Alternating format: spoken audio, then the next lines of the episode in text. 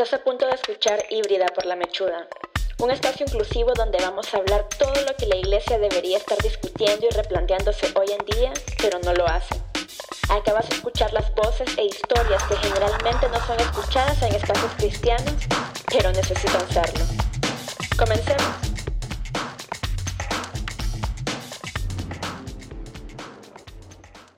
Un chaval ama a Dios. Sirve en su iglesia en todo lo que puede. Alabanza, predicación, campamentos, evangelismo. Quiere servir a Dios a tiempo completo. Hermoso, ¿no? Bueno, te cuento, ese chavalo también llora y le pregunta a Dios por qué él.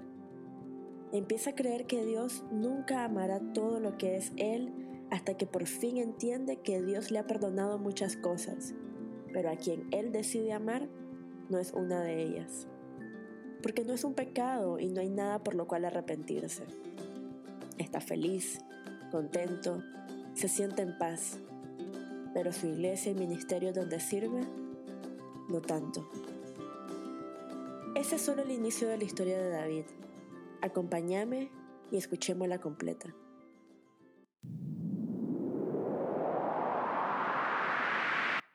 Hola, ¿cómo están? Muchísimas gracias por acompañarme en esta segunda temporada de Híbrida por la Mechuda. Y la verdad es que estoy muy emocionada por el invitado de hoy, porque justamente es un chavalo nicaragüense que lo conocí por justamente este contenido. Entonces, estoy muy emocionada porque hace ya bastante tiempo que no hay nuevos episodios por razones que ya he explicado en mi Facebook, pero ahora estamos iniciando con, con nuevas entrevistas, nuevos tópicos y sí, nuevo crecimiento, diría yo. Así que, bueno, no quiero seguir hablando sin antes comentarles de David. Él es David González y como les comenté, no nos, no nos hemos conocido en persona, no, ni siquiera sé, tal vez incluso me está haciendo eh, catfishing, tal vez y me está engañando sobre su identidad, porque, porque en realidad nunca nos hemos visto, pero bueno, un día, un día me escribió y la verdad es que, David, no sé, ¿querés contar un poco cómo fue que, que, que nos conocimos? Sí, claro, mucho gusto. Bueno, este, mi nombre es David González, eh, tengo 22 años, vivo en la ciudad de Managua, Nicaragua. Este, básicamente te conocí porque una vez eh, miré una publicación este, que compartió una iglesia que se llama Nueva Creación. Miré que compartiste el video, eh, la iglesia compartió, perdón, el video donde hablabas acerca del el versículo de 1 Corintios 6, del 9 al 11. Entonces, este, me pareció bastante interesante porque, no sé, dijo, eh, me pareció bastante interesante este tema, quiero ver cuáles son, cuáles son sus argumentos. Entonces me fui a leer cuáles eran estos, esos argumentos y me pareció bastante bonito, entonces comencé a ver tus videos, a escuchar tus podcasts, a, ver tu, a leer tu, tus blogs y al final de todo, pues me dio por escribirte. Y eso, bueno, ya se fue hace rato, ¿verdad? Estamos hablando de que creo que un año o más. Sí, como un año, como un año. Sí, hace, hace bastante. Y bueno, la verdad es que a partir de ahí eh, intercambiamos mensajes. Eh, de hecho, ya llegó el punto en que te tengo en mi WhatsApp, hemos hablado y me contaste tu historia y bueno, ya vamos a ver más adelante también eh, tu arte, o sea, lo que, has, lo que has creado. Y y bueno, ¿por qué, ¿por qué decidí y por qué que te quise invitar? Y es porque justamente al conocerte, al saber tu interés por lo que es la inclusión LGBTIQ, dije definitivamente es una historia y es un muchacho que tiene que ser escuchado. Eh, pero contame, David, decime, ¿por qué fue exactamente que te interesó tanto el tema LGBTIQ cristiano? Es decir, me dijiste que viste el video, te llamó la atención y empezaste a ver todo. ¿Qué fue lo que, que, te llamó la atención? ¿Por qué es un tema importante para vos? Sí, la verdad que es un tema bastante importante para mí porque desde pequeño, yo recuerdo desde que yo nací, nací en el Evangelio, fui presentado desde bebé, eh, crecí en una iglesia cristiana Y pues luego de eso recuerdo de que cuando iba creciendo mi familia siempre decía como que este chaval se mira raro o decía que me miraban que afeminado, amanerado. Entonces eh, se sentían mal, em, algunas veces me, me, trataban mal, ¿verdad? Me, me discriminaban, me discriminaban compañeros de mi escuela.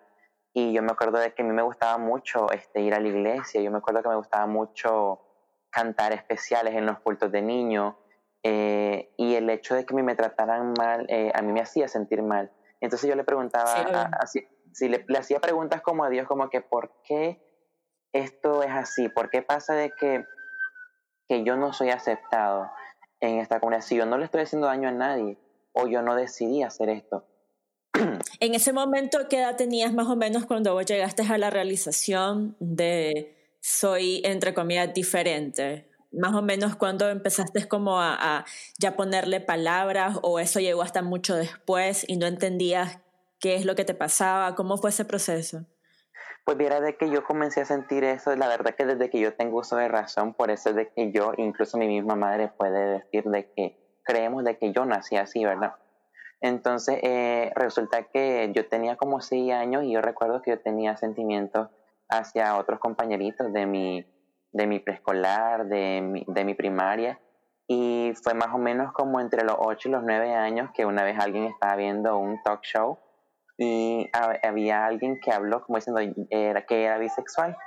Y pues yo dije yo que, bueno, es bisexual, dije, ¿qué, ¿qué, es eso? Hasta que escuché que mencionaba que le gustaban los niños y, los hombres y las mujeres, pues. Entonces yo como, yo me quedé como que, ah, vaya, entonces quiere decir que yo soy eso, decía yo. Porque incluso en ese momento todavía no me, no me identificaba a mí mismo como gay por el hecho de que estaba como en una confusión. Pensabas que también te gustaban las mujeres y, que podría los dos, entonces. Exacto, yo estaba en esa confusión hasta que llegó un momento ya cuando tenía como unos 12 años que sentí que mi inclinación estaba más a los chicos y no a las chicas. Y en ese momento ya, ya, o sea, estamos hablando que quien no es nicaragüense, es decir, claramente la mayoría de la gente que me escucha, bueno, ni, ni tanto, te iba a decir que la mayoría son nicaragüenses, pero la verdad es que me han escrito y sé que me escuchan a lo largo de Latinoamérica y también en Estados Unidos. Así que tal vez si no sos nicaragüense, no podés darte una idea de cómo es el contexto de crecer en una familia tradicional nicaragüense, aunque en realidad en casi toda Latinoamérica es más o menos parecida, por lo menos en cuanto al conservadurismo, o sea, e, e, ese aspecto conservador y fundamentalista muchas veces de las familias religiosas.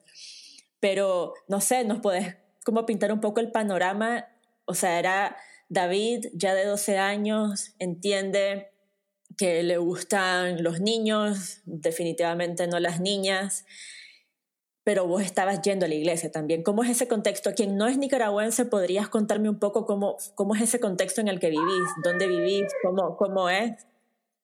Ah, pues mira, la, verdad es que yo crecí en una iglesia que es súper, súper eh, fundamentalista en cuanto a temas de que, de que la música, que el pantalón en la mujer, que en fin, un montón de cosas, ¿verdad? Y, pero después de todo, yo también me metí a un grupo de niños y, un grupo de coreografía. Incluso en mi misma escuela también eh, me buscaban para hacer coreografías con los chavalos de la secundaria. Y bueno, eh, fue justamente cuando me comenzaron a hacer sentir de que me decían, este chavo va para grande, ya se le echa de ver más lo, lo que es. Escuchaba comentarios de mi familia diciendo como que si algún día me miraban vestido de mujer cuando fuera más grande, que que ellos se iban a avergonzar de mí o que me iban a hacer como que yo no era parte de la familia. Entonces, eh, incluso me llevaron alguna vez, una vez me llevaron a esa edad como de 12 años, donde una hermana que, bueno, eh, era profeta y para que llorara por mí y, bueno, me liberara del demonio del homosexualismo. Y resulta okay, entonces tu iglesia, tu iglesia era una iglesia que creo que es el problema de, en realidad, la sociedad latinoamericana muchas veces no entiende la diferencia entre identidad de género y homosexualidad, orientación sexual, porque claramente que a vos te gusten los hombres no quiere decir de que vos querrás ser mujer. Y ellos confundían esos términos. Ellos te decían como que tenían el miedo como que ibas a vestirte de mujer y que, o sea, una confusión en cuanto a género y orientación sexual. Exacto, exacto, sí. Y lo que te iba a decir, entonces en tu iglesia era una iglesia que creían explícitamente entonces que la homosexualidad era provocada o era consecuencia de un demonio, básicamente. Exacto, exacto. Y hasta la vez, ¿verdad? Toda mi familia lo cree y hasta la vez también lo cree en este, la iglesia a la que yo iba. Ok, dijiste a la que yo iba, ¿ya no estás yendo a esa? No, pues de hecho hace poco fui porque la quise visitar, me hacía falta volver ahí, recordar este, yo viejos tiempos. La fui a visitar y me gustó bastante.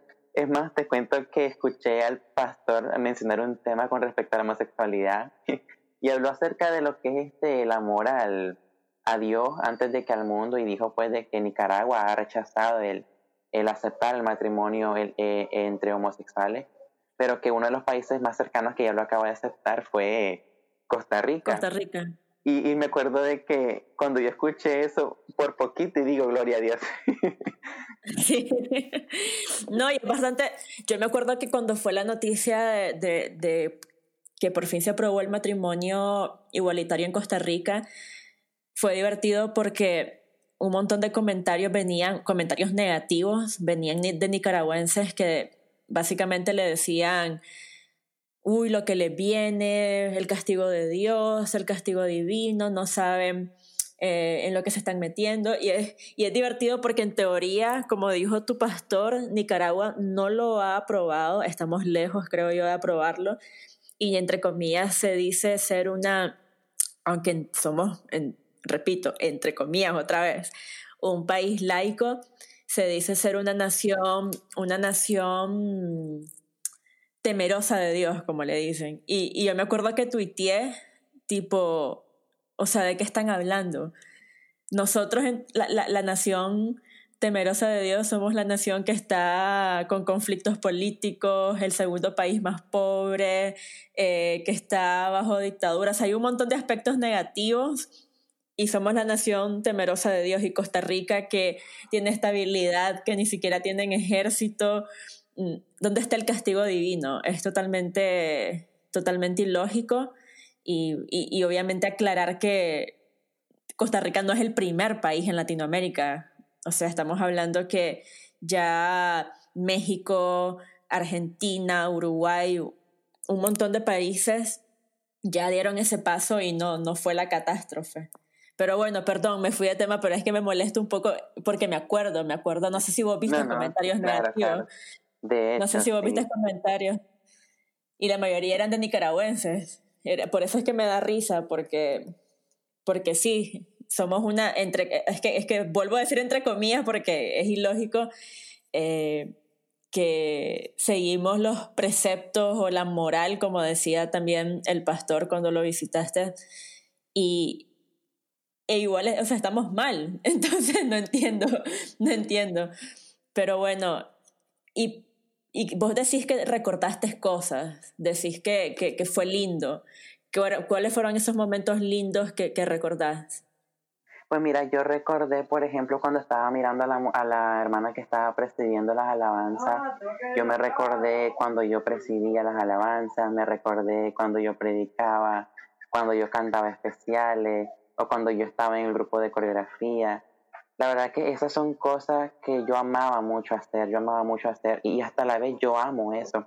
Siento que son incluso talentos que Dios me ha dado a mí y que se me negaron, ¿verdad? En un momento a mí se, me negaron por, por ser como soy. Incluso yo estuve en, un grupo, ¿verdad? De, de, jóvenes que se llama Vida Joven, es un ministerio aquí en Nicaragua, que está mundial, mundialmente, pues, pero aquí en Nicaragua también está yo estuve en ese grupo por como casi cuatro años, creo yo, tres años y medio por ahí.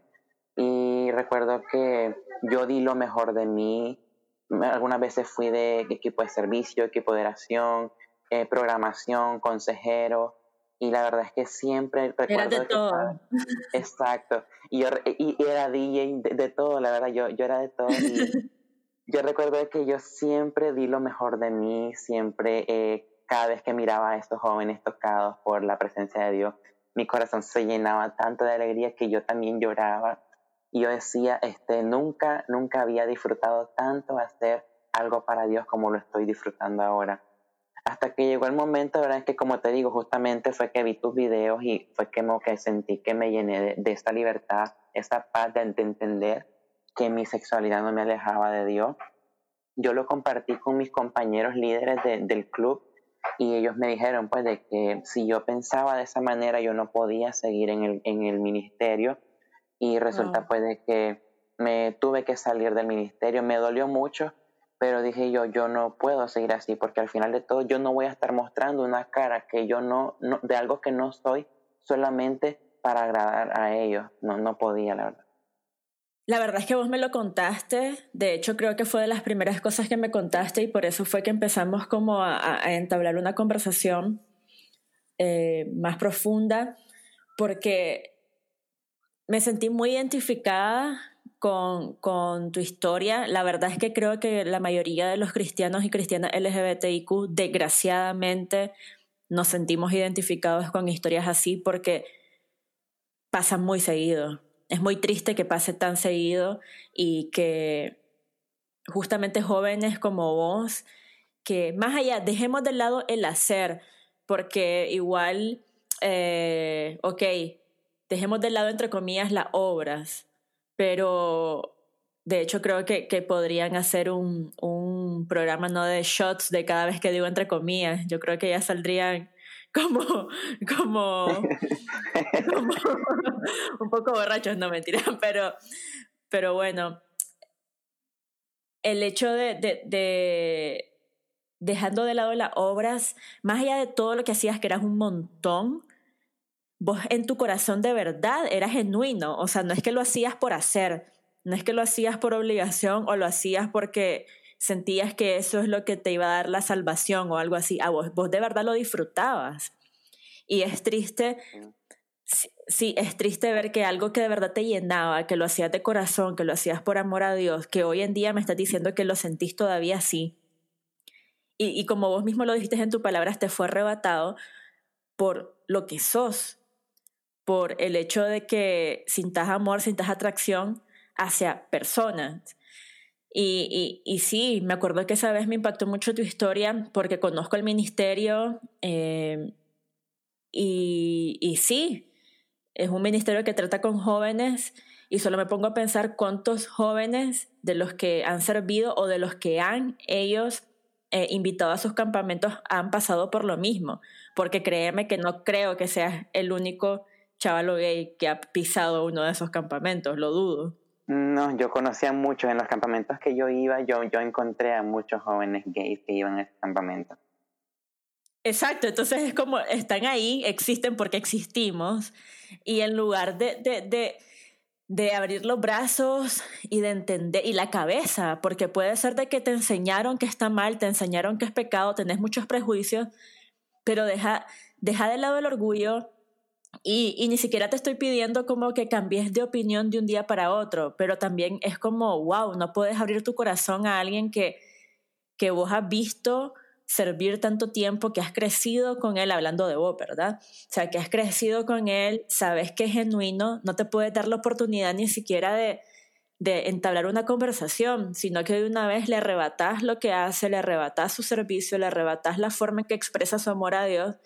Es, es doloroso y aparte como me decís, definitivamente no sos el único y en lugar de aprender y de ver cómo llegar a esos chavalos y chavalas, no para cambiar su sexualidad, obviamente, pero para entenderlos mejor y aceptarlos mejor, simplemente cierran la puerta y, y se pierden.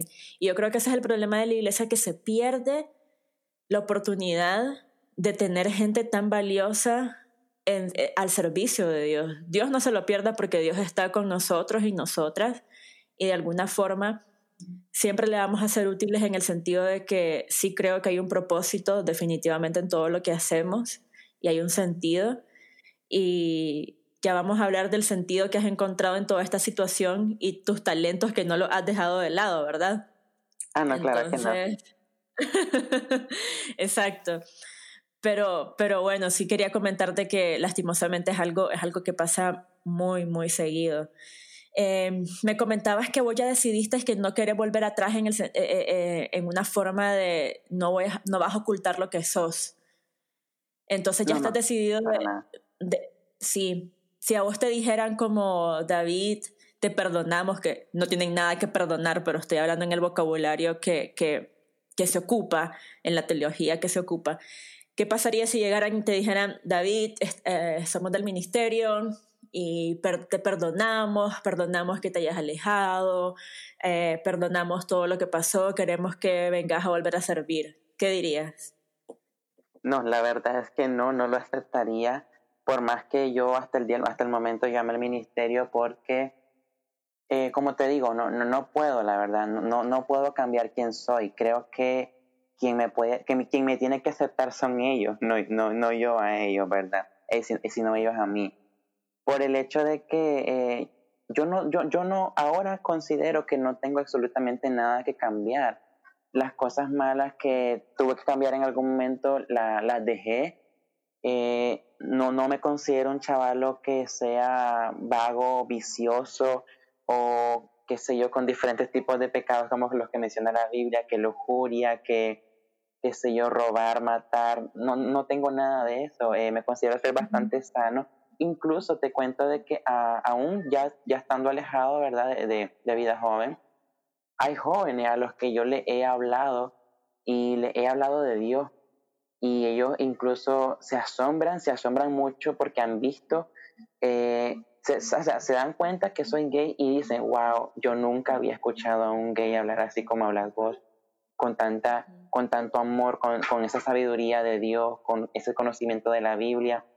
Y ellos me decían, ellos me dicen, hemos conocido lo que la Biblia dice, porque nuestros padres nos lo han enseñado en la iglesia también.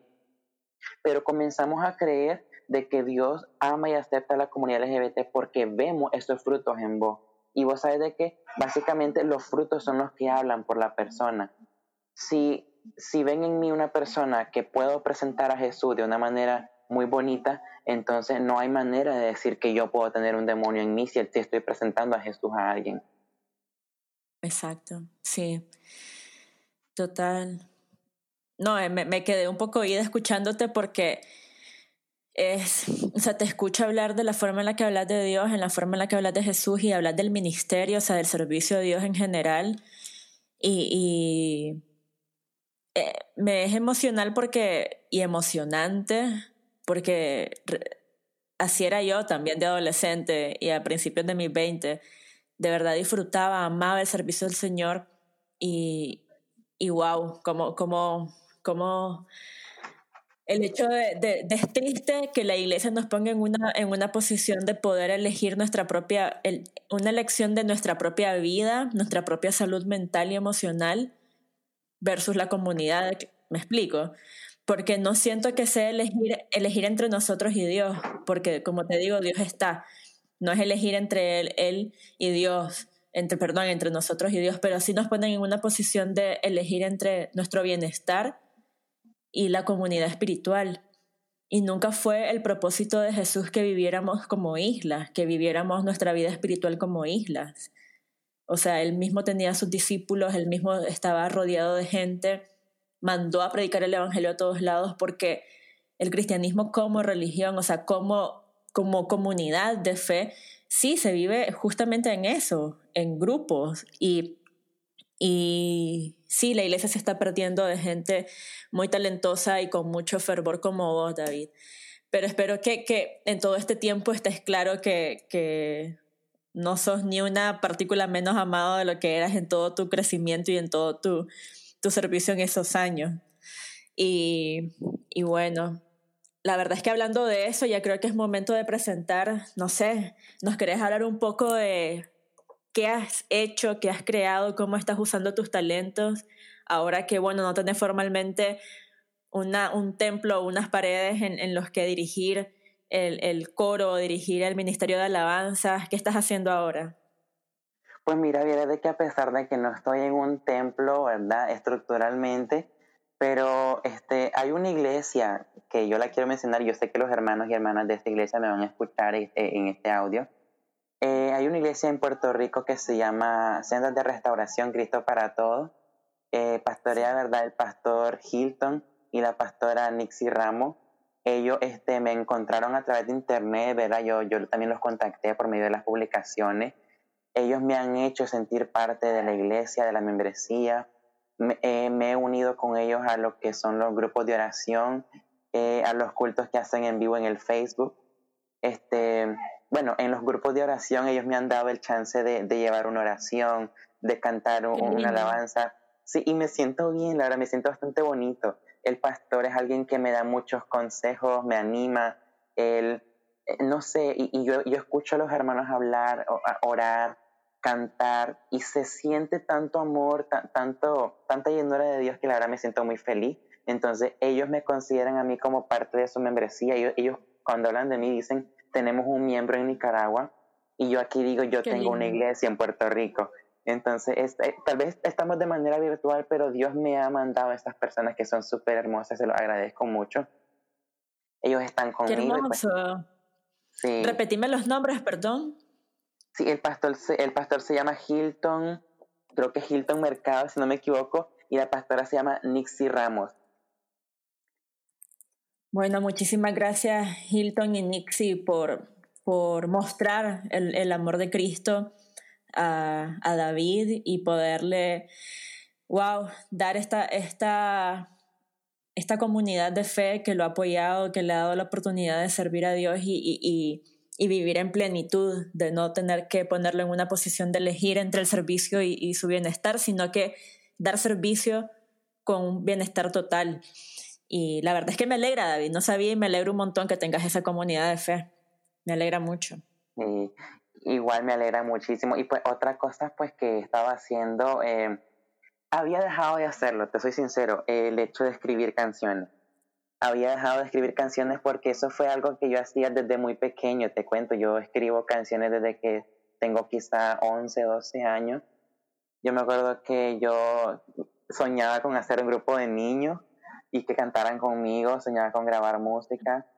Y luego de, eso crecí y, bueno, cuando ya me alejé, ¿verdad? De la iglesia también escribí canciones seculares, pero luego regresé a la iglesia, que fue en ese tiempo que estuve como intentando cambiar y no pude, que fueron, fueron, alrededor como de cuatro años y medio.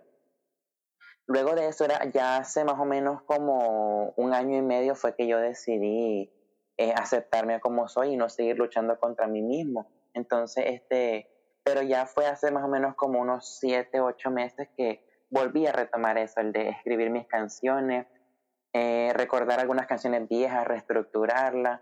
Y de hecho, actualmente estoy grabando mis canciones. Eh, hasta el momento llevo tres grabadas, tres canciones grabadas. Este, sí, eh, tengo un álbum, ¿verdad? bueno, estoy trabajando en un álbum que va a tener alrededor de 13 canciones. Este, me, mm, bueno, me puse como Davis GM, mi álbum se va a llamar Perfecta Ilusión. Eh, cada canción, ¿verdad? Tiene lo que es su historia, su trasfondo o el mensaje, o nace de mi corazón o de algún sentimiento que tuve o que tengo. Este, bueno, probablemente sea lanzada a finales de año. A finales de año sea lanzado mi álbum. Genial, buenísimo. Bueno, ya estamos escuchando y de hecho no, no, no, no, no tenemos, no nos tenemos que quedar con la gana. Eh, ya tenés, como bien dijiste, unas canciones grabadas y ya me las has compartido y la verdad es que me gustaría que todos y todas escucháramos una de ellas. Así que no sé, me querés contar antes de, de, ponerla por acá, que te debo de decir que cuando me la compartiste la escuché toda y es muy linda. O sea, el hecho de que hayas escrito eso reafirma toda tu historia, todo lo que has sentido, todo lo que has vivido, pero bueno, no la quiero presentar yo. Eh, comentame un poco más de My Identity y también comentame por qué en inglés. Sí, bueno, este, la verdad es que este, a mí me gusta mucho escribir canciones en español, pero también en inglés. Creo que eso depende de, del del, de, de, la letra en que me nazca. A mí me nace, era, de repente se me, nace la letra, ya sea me nace en español o me nace en inglés.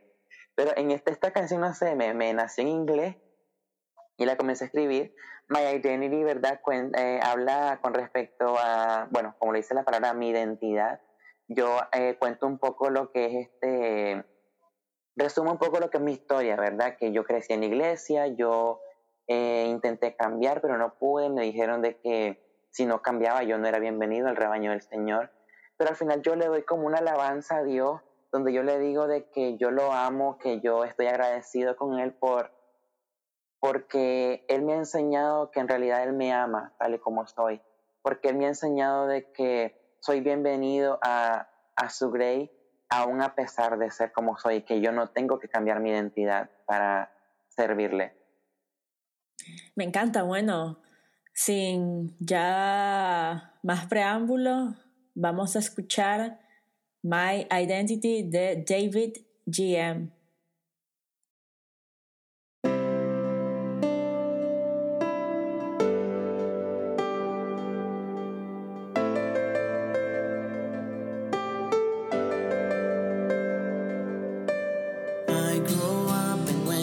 church and I thought I was gone. Or aura singer and my mind was always praising God but it was hard when they told me told me that I had to change my life. Cause you don't answer LGBTP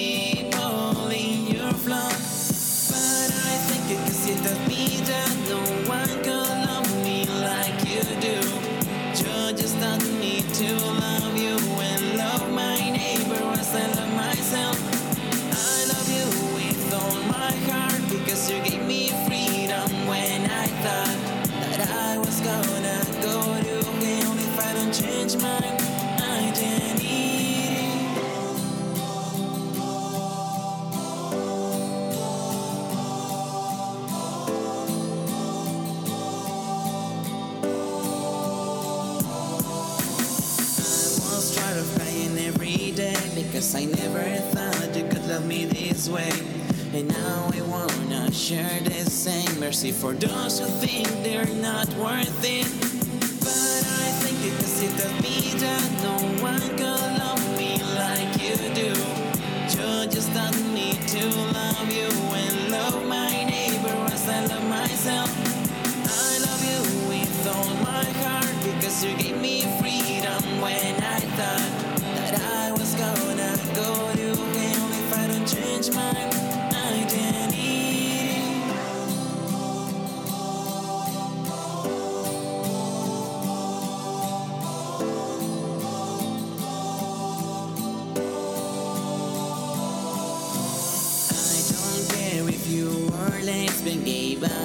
straight or transgender.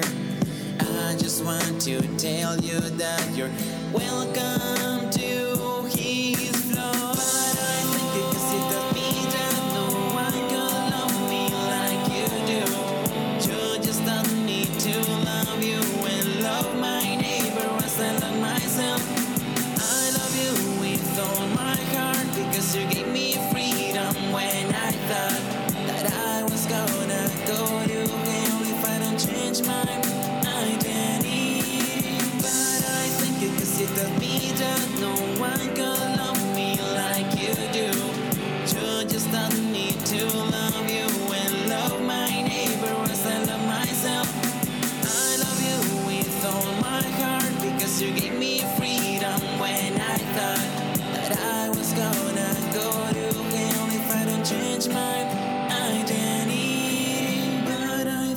Cause you taught me that no one could love me like you do. You just taught me to love you and love my neighbor as I love myself.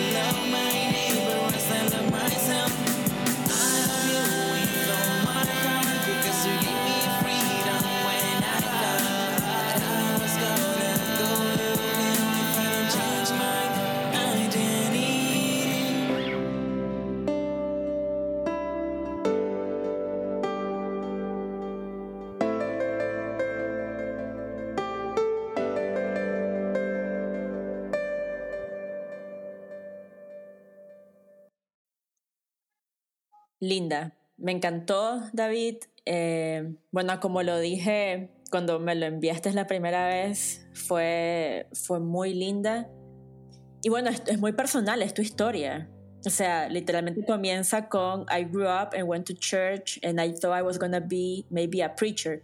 Para los que no saben inglés, dice literalmente crecí, fui a la iglesia y pensé que iba a ser un predicador o un cantante. ¿Pues de verdad pensaste esto yendo a la iglesia que ibas a, predicar?